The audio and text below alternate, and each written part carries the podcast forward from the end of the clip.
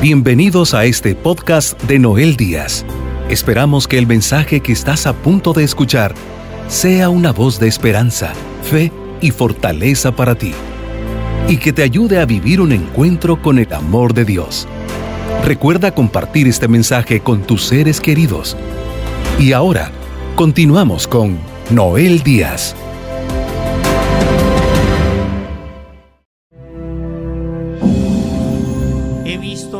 El cambio en sus rostros en los momentos que me tocó estar saludando, compartiendo con ustedes, mujeres, en las cámaras, en las imágenes también se ha visto ese cambio.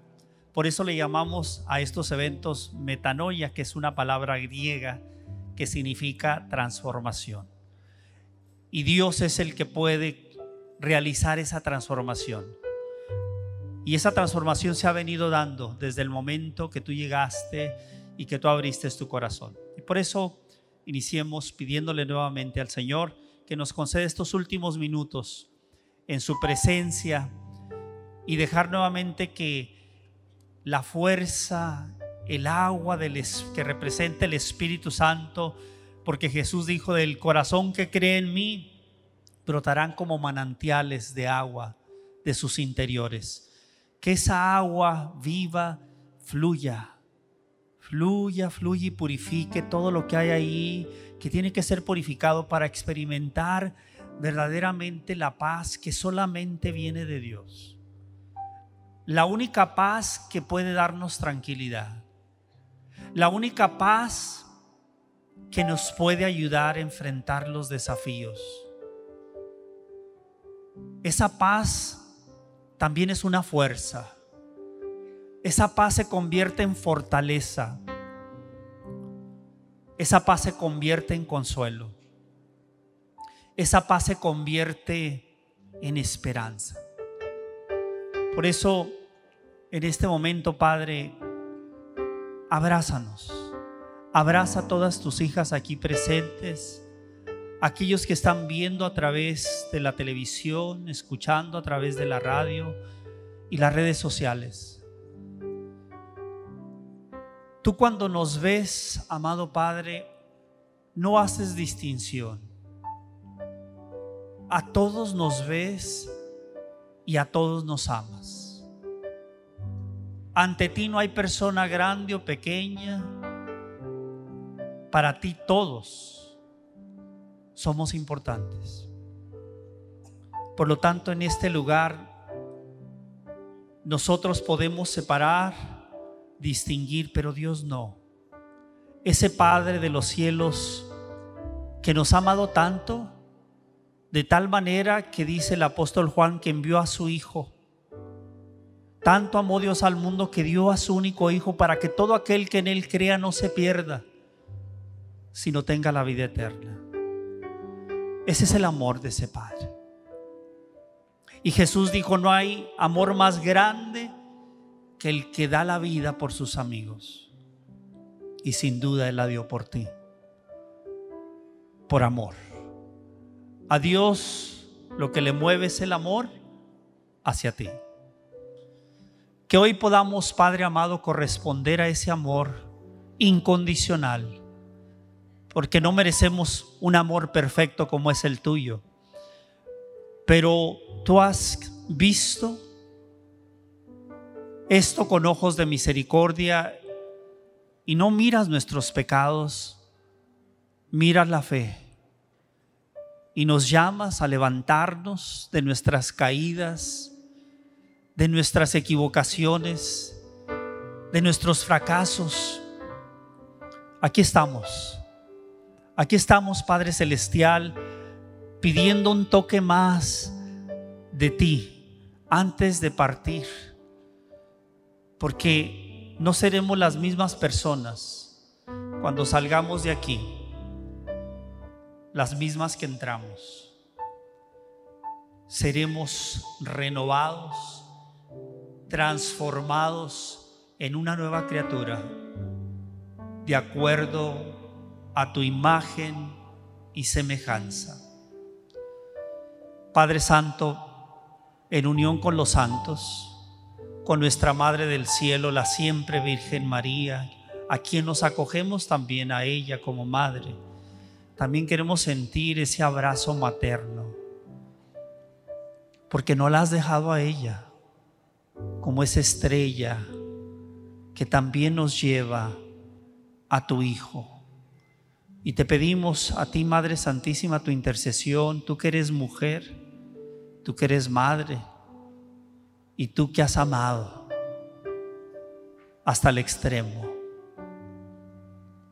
Bendice a todas estas hijas tuyas. Bendícenos. Y Padre Celestial, todo esto te lo pedimos en el nombre que está sobre todo nombre, en el nombre de Jesucristo, nuestro Señor. Y las mujeres dicen, y las mujeres dicen, Démosle un aplauso grande, grande, grande al Señor que todo lo puede. El que está aquí presente y pueden tomar asiento. Recordando un pasaje de la Biblia que está en el capítulo 8 del Evangelio de San Juan, donde se presenta una mujer que se le encontró en adulterio. Yo sé que algunas mujeres han dicho por ahí, ¿por qué no sale una historia de un hombre que fue encontrado en adulterio? Ya que por historialmente el hombre ha sido el que ha sido más infiel. Pero aquí en el Evangelio de San Juan se encuentra una mujer. Y esa mujer no necesariamente eh, solamente había caído en la tentación, en el adulterio. Sin embargo, era más que eso. La mujer iba a morir a pedradas. En un momentito más seguimos, mis hermanos, en esa parte de la música. Vamos a ir al capítulo 8, ojalá y todas ustedes tengan esa Biblia en su casa y la lean. Pero vamos a ir directamente a la historia para poder entrar en este momento donde Jesús le dirige unas palabras, unas palabras llenas de ternura, llenas de amor, a una mujer que estaba a punto de morir. Y aquí nos narra el evangelista lo siguiente. Si leemos desde el versículo 1 y siguientes de este capítulo 8 de este evangelio, de San Juan. Jesús, por otra parte, se fue al monte de los olivos. Por la mañana temprano volvió al templo y toda la gente se reunió en torno a él. Se sentó y comenzó a enseñarles. En esto los maestros de la ley y los fariseos se presentaron con una mujer que había sido sorprendida en adulterio. La pusieron en medio y plantaron y plantearon a Jesús esta cuestión. Maestro, esta mujer ha sido sorprendida en flagrante adulterio. En la ley nos manda Moisés que demos muerte a pedradas a tales mujeres. ¿Tú qué dices? Le plantearon la cuestión para ponerlo a prueba encontrar así un motivo de acusarlo contra él. Jesús se inclinó y se puso a escribir con el dedo en el suelo. Como ellos insistían en preguntar, Jesús se incorporó y les dijo, el que de ustedes esté sin pecado, que tire la primera piedra.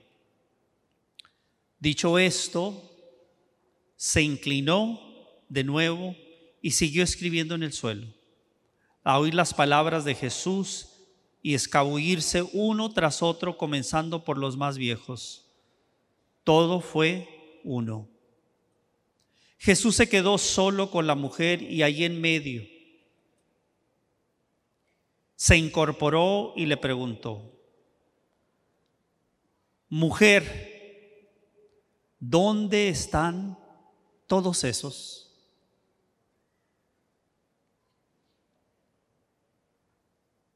¿Ninguno te condenó? Ella le contestó, ninguno, Señor. Jesús le dijo, tampoco yo te condeno. Vete y en adelante no vuelvas a pecar. Palabra del Señor. Me voy a mover a otra escritura porque creo que es muy importante, queridas mujeres, entender en la parte espiritual que hay una nueva naturaleza de vida de acuerdo al Espíritu. Cuando una persona ha tenido un encuentro, una experiencia de Dios, muchas cosas cambian, a veces sin darnos cuenta. He escuchado testimonios de personas que dicen, en una oración, en un evento, en un retiro, yo estaba adicto a tal cosa. Cuando salí de ahí, ya no tuve esos deseos y desde entonces han pasado 10 años, 15 años, no he vuelto a probar de eso que yo hacía. ¿Por qué se dan esas cosas? Pues no tuve que ir a un lugar de rehabilitación. Qué bien que existen muchos porque nos ayudan o ayudan a las personas que han caído en alguna adicción. Pero Dios hace cosas extraordinarias y hay personas que de repente dicen, ¿qué pasó? ¿Cómo puede suceder algo así?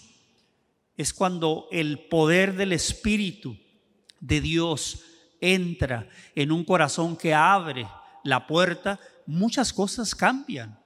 Y entonces empezamos a pensar diferente, a actuar diferente y la gente se empieza a dar cuenta. Ese señal que Dios nos ha revestido con una nueva naturaleza. Aquella persona que antes era muy fácil decir malas palabras, ahora las dice, pero ya no se siente bien. Señal que está tomando posesión de esa persona esta nueva naturaleza y no se da cuenta. Aquella persona que tenía tentación de tal cosa, pues ya no lo siente igual. Aquella persona que pecaba y no sentía tanto remordimiento, ahora ahora lo siente y se la piensa para pecar está en ese proceso de una nueva naturaleza. Y San Pablo, esa es la escritura que quería leerles, San Pablo habla de esta naturaleza del creyente, del cristiano y de la persona que ha tenido una experiencia de Dios. Ustedes recordarán que un día llegó un hombre, un fariseo, a buscar a Jesús en la noche. Este fariseo se llamaba, ¿cómo? Nicodemo. ¿Se acuerdan de Nicodemo? Y Jesús le lanza pues esta propuesta. Él quería saber más de Jesús y Jesús le dice directamente, es necesario nacer de nuevo. Es necesario revestirte de una nueva naturaleza. La naturaleza según Dios y le dice, dice, no de padres humanos, tenemos una naturaleza, un físico, venimos obviamente como seres humanos de nuestros padres. Y Jesús aquí revela algo maravilloso. Dios dice que nos puede dar una nueva naturaleza. Podemos nacer de nuevo a una vida diferente. No vamos a cambiar el cuerpo, pero la forma de pensar cambia. Ese es un milagro, es una transformación que es un misterio. No sabemos cómo sucede, pero sabemos que sucede porque nos lo dice el Señor y nos lo dice San Pablo.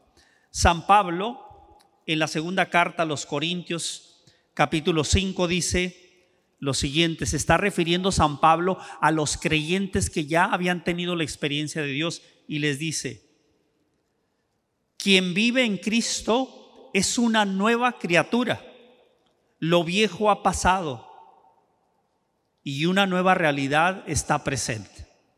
Ahí está.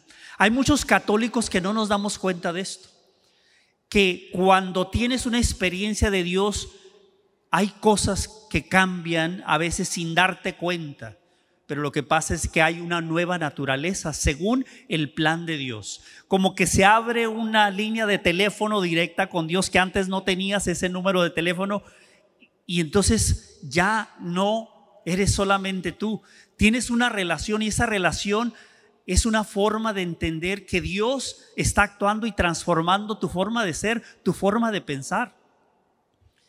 Y aquí San Pablo nos lo dice. Quien vive en Cristo es una nueva criatura, lo viejo ha pasado y una nueva realidad está presente. Cuando entras en este encuentro con Jesús, hay un pasado y un presente y un futuro. Lo que cambia es que el pasado se lo entregamos al Señor, el Señor nos ofrece su perdón, su misericordia y dice, vamos a empezar de nuevo. Tu vida hoy comienza de nuevo.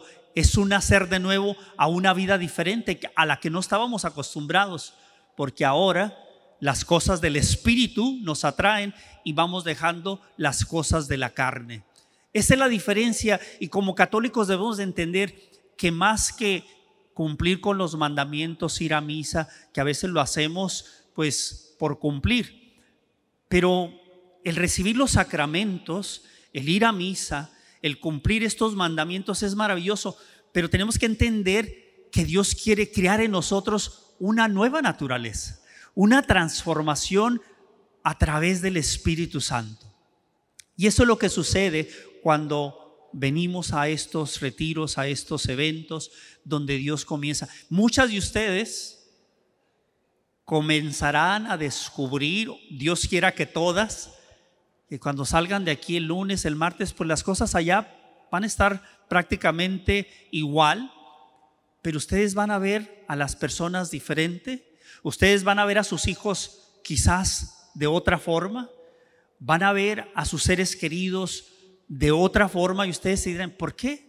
Cuando ustedes se descubran que están actuando diferente, recuerden esto que les digo, el Señor está dándoles esa nueva naturaleza de acuerdo al plan, de acuerdo al Espíritu de Dios. Son nuevas criaturas, es esa transformación, es esa persona nueva transformada. Y eso es lo que Dios está haciendo. Volviendo a este momento de esta mujer, ¿qué sucedió? Pues esta mujer estaba a punto de morir porque había caído en el adulterio.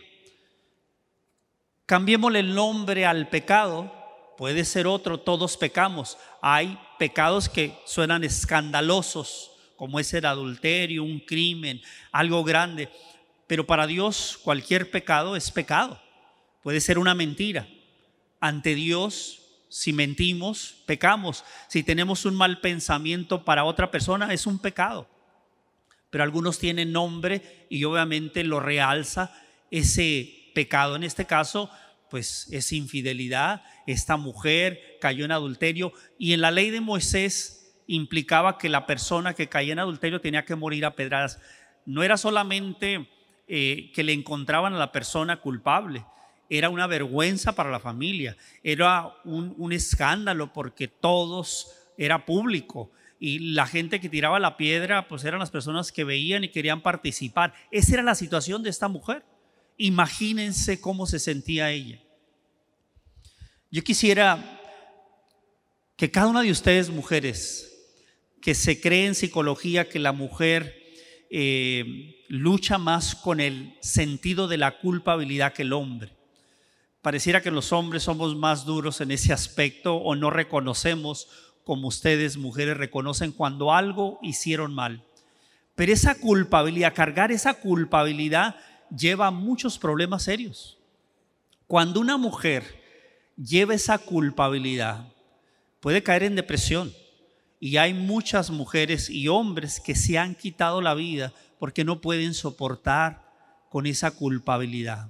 Muchas de ustedes, mujeres, en algún momento de su vida se han sentido culpables porque no han sido buenas madres ¿Cuántas mujeres cargan con esta culpabilidad? Es que yo no supe ser madre cuando estaban mis hijos pequeños o no sé ser esa madre para mis hijos.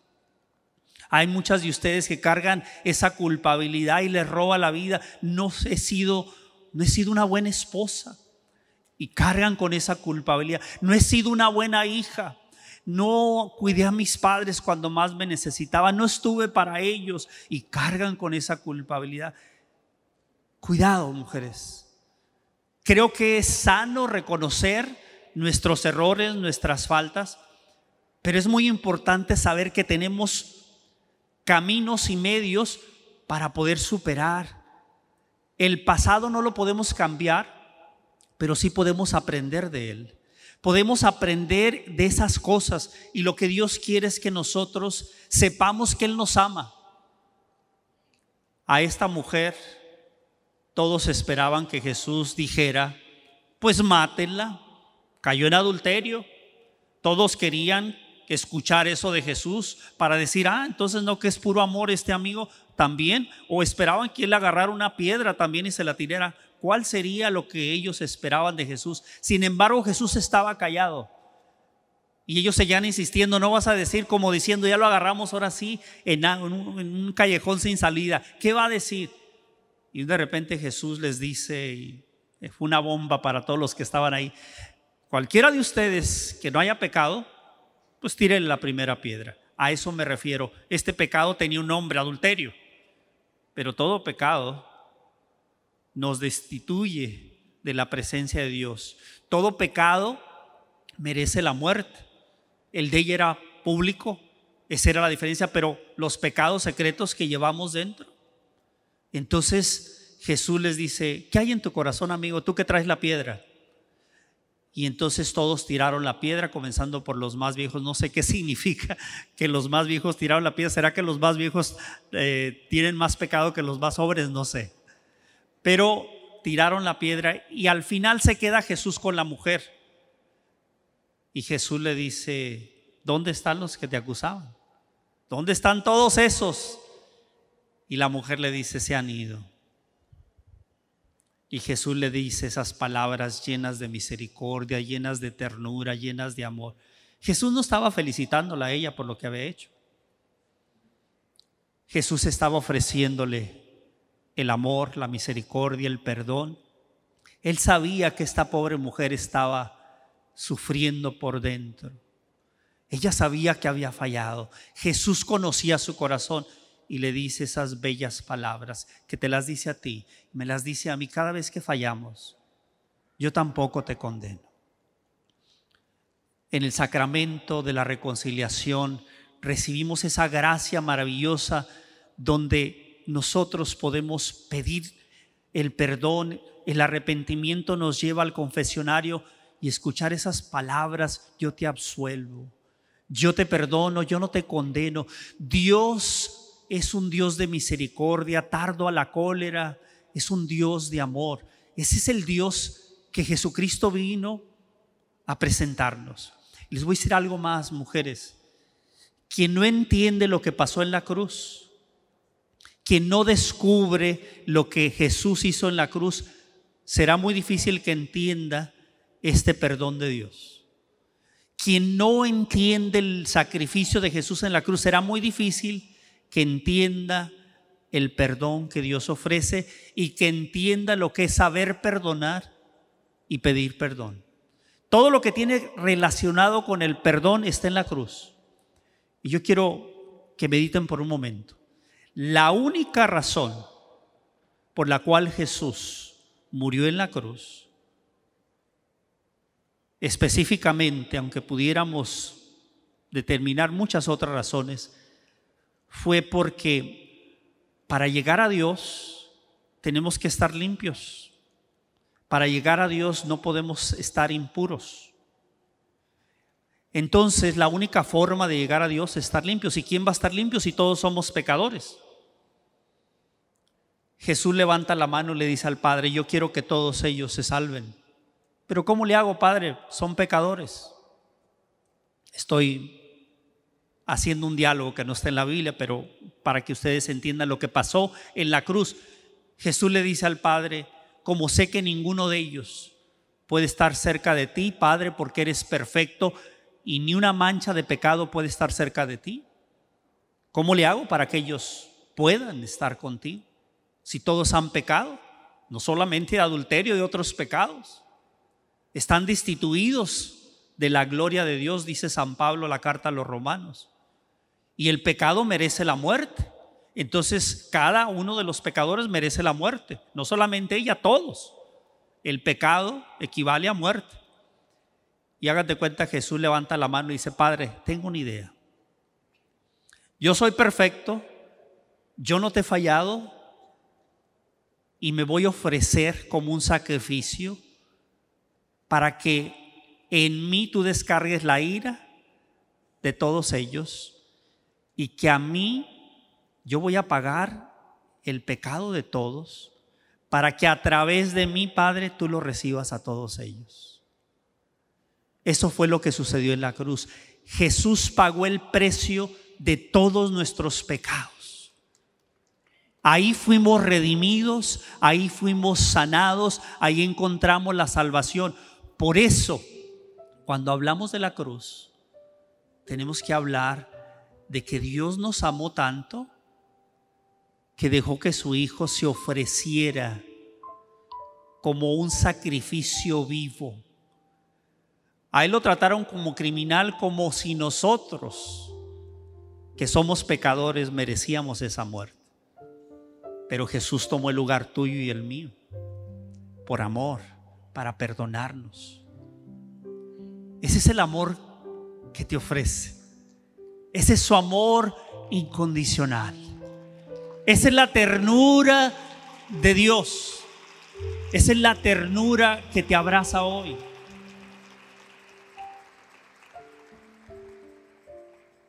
El Papa Francisco ha dicho, Dios es más grande que nuestro pecado y su amor es un océano en el cual nos podemos sumergir. Por tanto, quien caiga, dice el Papa, que se levante.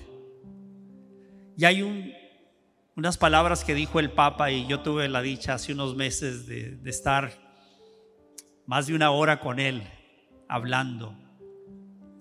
Hay unas frases que él dijo cuando recientemente había sido elegido como Papa. Y una persona, un periodista le hizo una pregunta y le dijo, ¿y quién es, ¿y quién es Jorge Bergoglio? que ese es su nombre. Y la respuesta muy sorprendente les dijo, Jorge Bergoglio es un pecador. El mismo Papa en su humildad hace saber, yo también necesito de la misericordia de Dios, yo necesito del perdón de Dios porque todos somos pecadores. Pero en la cruz Jesús pagó por el precio de todos nosotros. Con su sangre nos lavó, nos redimió, nos purificó lo único que tenemos que hacer nosotros es creer en Cristo y en ese sacrificio perfecto. Mujer, ¿qué tienes que hacer para superar esa culpabilidad? Primero reconocer lo que Jesús hizo por ti en la cruz, que te ama, te perdona.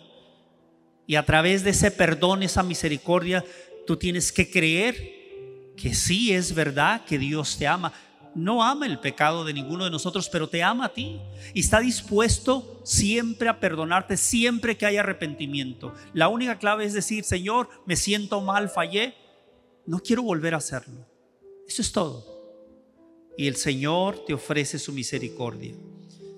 El otro paso que tenemos que hacer es reconocer que eso que pasó, vamos a luchar para que no se repita pero inclusive si se repitiera tenemos que hacer el mismo acto de el sentido de arrepentimiento, el sentir pésame por lo que hemos hecho, hecho, enmendar nuestros pecados significa luchar para no seguir cayendo en los mismos. Y tenemos que pedir el perdón a Dios con la seguridad que si estamos arrepentidos, Él nos perdona. Pedro lo negó tres veces y después de la resurrección Jesús se le acerca a Pedro que se sentía culpable. Dice que había llorado amargamente cuando cantó el gallo. Ese pobre Pedro no hallaba dónde meterse, había, le había fallado al maestro, le había dicho, si todos te fallan, yo no. O sea, le había dicho que él iba a dar la vida por él. Y llegó el momento y le falló. Pues el apóstol Pedro estaba arrepentido. Y cuando está Jesús ya en la resurrección, le dice, Pedro, ¿me amas? Pedro no sabía qué responder. Es que si le digo que lo amo y le vuelvo a decir que no lo conozco, Pedro se sentía mal. Y Jesús vuelve a decirle, Pedro, me amas. Es que Jesús quería entablar comunicación con Pedro porque Pedro se sentía un culpable y Jesús le estaba haciendo este, estaba teniendo este diálogo para que Pedro se perdonara. Muchas de ustedes entienden el perdón de Dios, pero les cuesta perdonarse ustedes mismas. Y ese paso hay que darlo por fe. Si Dios te perdona, perdónate tú. Perdónate tú. Perdona. No seas tan severa contigo mismo. No te autocastigues, no diga esto me pasa porque yo... No, no, no, no. Si el Señor te perdona, perdónate. Y en esta nueva naturaleza que el Señor te da, pues está perfectamente aceptar por medio de la fe lo que el Señor te ofrece. Hay un hay un dicho, unos dichos proverbios árabes que dice que hay cuatro cosas que nunca vuelven más. Y dice así una bala perdida, una bala disparada, perdón, una palabra hablada, un tiempo pasado y una ocasión desaprovechada. Hay cosas que no vuelven a ocurrir, que no puedes devolverte si dijiste algo malo, ya no puedes cambiar eso, pero sí puedes pedir perdón o perdonar a esa persona que te hirió. Hoy quiero que se salgan de aquí mujeres convencidas. Jesús le dijo a esta mujer, vete. A ustedes el Señor les dice, vete. Y en adelante no peques más. Pero ese vete y no peques más, Jesús le está diciendo a esta mujer, como te lo dice a ti, yo estoy contigo, te amo mujer. Donde quiera que tú vayas, yo voy contigo. Ya no vas a estar sola yo te he perdonado. Pero ¿saben cómo es el perdón de Dios? Esto es lo maravilloso. El perdón de Dios no es como el nuestro. A veces nos dices, yo ya perdoné. Ah, pero no vuelva a suceder algo parecido y te saca lo que pasó la otra vez. A nosotros nos cuesta perdonar, ¿eh? Nos cuesta perdonar. Aunque sabemos que el no perdonar nos nos afecta a nosotros. Los que no perdonamos, sufrimos mucho. Dios dice que perdonemos porque eso nos da libertad. El no perdonar estamos presos todavía de lo que nos hicieron. Esa persona por ahí anda de vacaciones y como nosotros le tenemos coraje, está disfrutando, no se da cuenta que tú estás cargando con ese coraje. Tú sigues sufriendo. Y Dios dice, perdona, porque esa es una forma de liberarte. Y si Dios te perdona, tus pecados, pues perdona a los otros que también son pecadores. Pero lo maravilloso de Dios, cuando Él perdona, te mira como un niño, una niña recién nacida, sin pecado, así, recién bautizada, vamos a decirlo. A Dios dicen que en alguna, en alguna situación Dios pierde la memoria, que se olvida, cuando perdona, se olvida de todo lo que pasó antes. Eres una nueva criatura, como dice San Pablo. Y por eso el Señor te muestra eso. Te vas a ir, vas a luchar por ti, Dios cree en ti, vas a luchar por ser mejor, pero vas a creer en ti, vas a creer en el amor que Jesús te ofrece. Y el amor que te dio en la cruz, dando su vida para que nosotros podamos tener acceso al reino de los cielos. Si Jesús no hubiera muerto en la cruz, estuviéramos perdidos. ¿Cómo? ¿Quién va a entrar allá?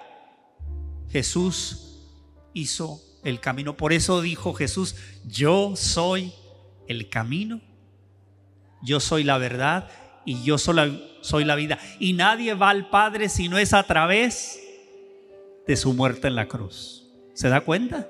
Es la única forma. Vas a llegar al Padre un día a la casa celestial porque Dios tuvo misericordia de ti. Jesucristo dio su vida por ti. Qué maravilloso el amor de Dios. Y por eso, pues yo voy a atreverme a cantar con ustedes una canción.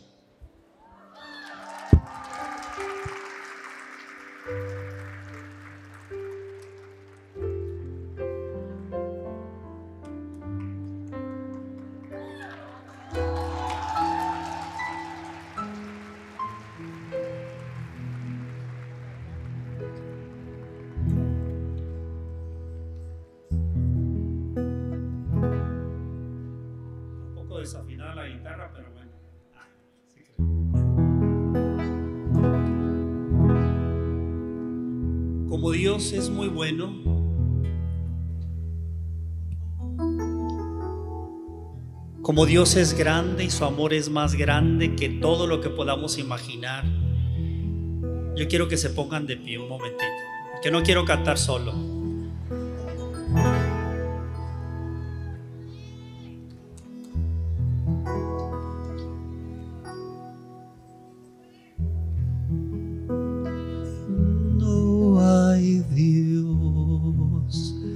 Tan grande como tú,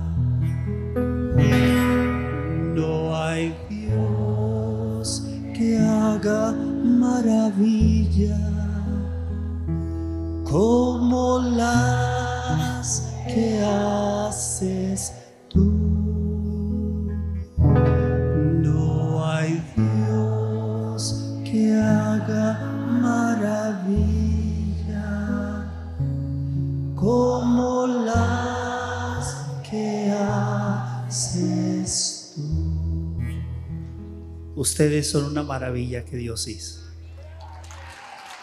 No hay Dios que pueda hacer las cosas que Él ha hecho. Y otra vez le decimos, yo quiero escucharlas a ustedes.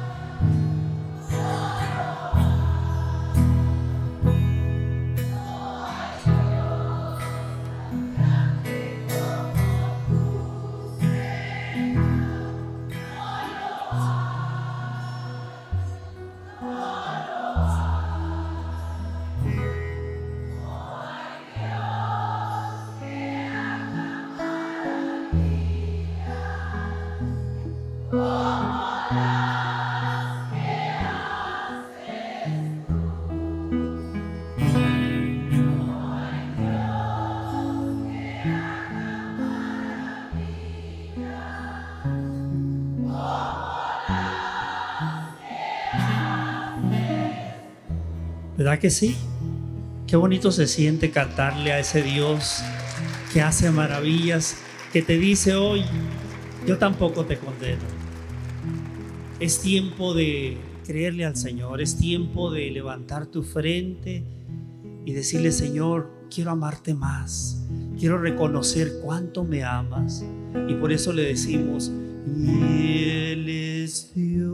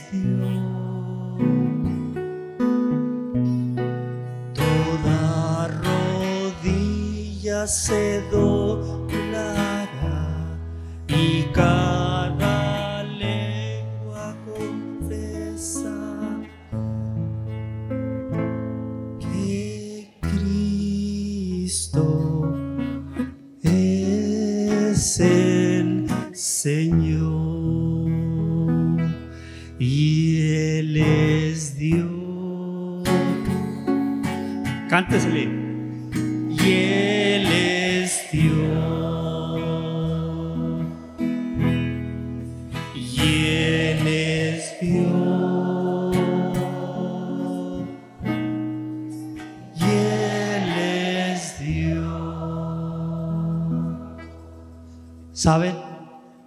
Hoy el Señor las ha traído a ustedes y muchas de ustedes llegaron aquí marchitas, pero hoy se miran sus colores, brilla esa, esa flor que el Señor vino a darle vida. Eres tú, mujer. Dios te ha traído para llenarte de su amor, para llenarte de su misericordia. No estás sola. No creas que Dios se ha olvidado de ti. No creas que Dios te ha dejado, ni por un momento. Él siempre te ha amado. Él siempre ha estado velando por ti. Yo muchas veces vi a mi madre derramar lágrimas. Siendo un niño, ella siendo madre soltera, eh, veía en su rostro el dolor, la tristeza. Sufría mucho por sus fracasos. Yo me sentí impotente, ¿no? Como niño, ¿cómo hubiese querido tener una forma de que mi madre no llorara? Cuando tus hijos te ven triste, cuando te miran llorando, créeme, tus hijos sienten. Pero qué maravilloso fue. Mi madre, la mayor parte de mi vida siendo niño, era una mujer que luchaba, pero vivía muy amargada. Era católica, iba a misa, pero vivía muy amargada. Era difícil para ella decir un te quiero, Noel, te amo, porque su corazón estaba muy dañado. Pero cuando ella después de que yo empecé en los caminos del Señor, mi madre empezó también a caminar y un día ella tuvo un encuentro con el Señor. Yo pude ver el cambio en la vida de mi madre, ya no era aquella mujer amargada, era una mujer que había sido transformada. Hay muchas madres que necesitan esa transformación.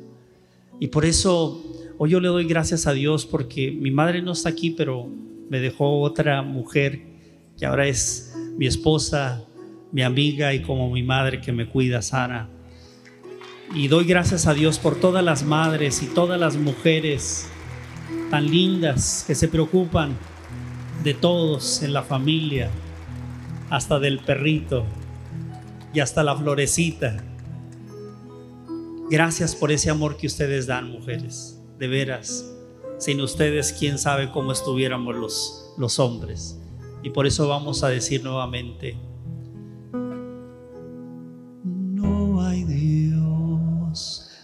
grande como tú, Señor, no lo hay, no lo hay.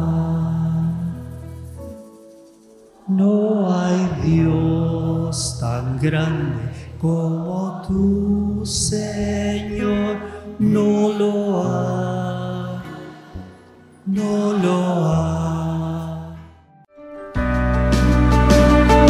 Sabemos que por medio de este mensaje, hoy has recibido palabras que edificarán tu vida. Para seguir recibiendo los mensajes de Noel Díaz, no olvides suscribirte a su canal de YouTube Noel Díaz y seguirlo en sus redes sociales con el nombre de Noel Díaz Esne.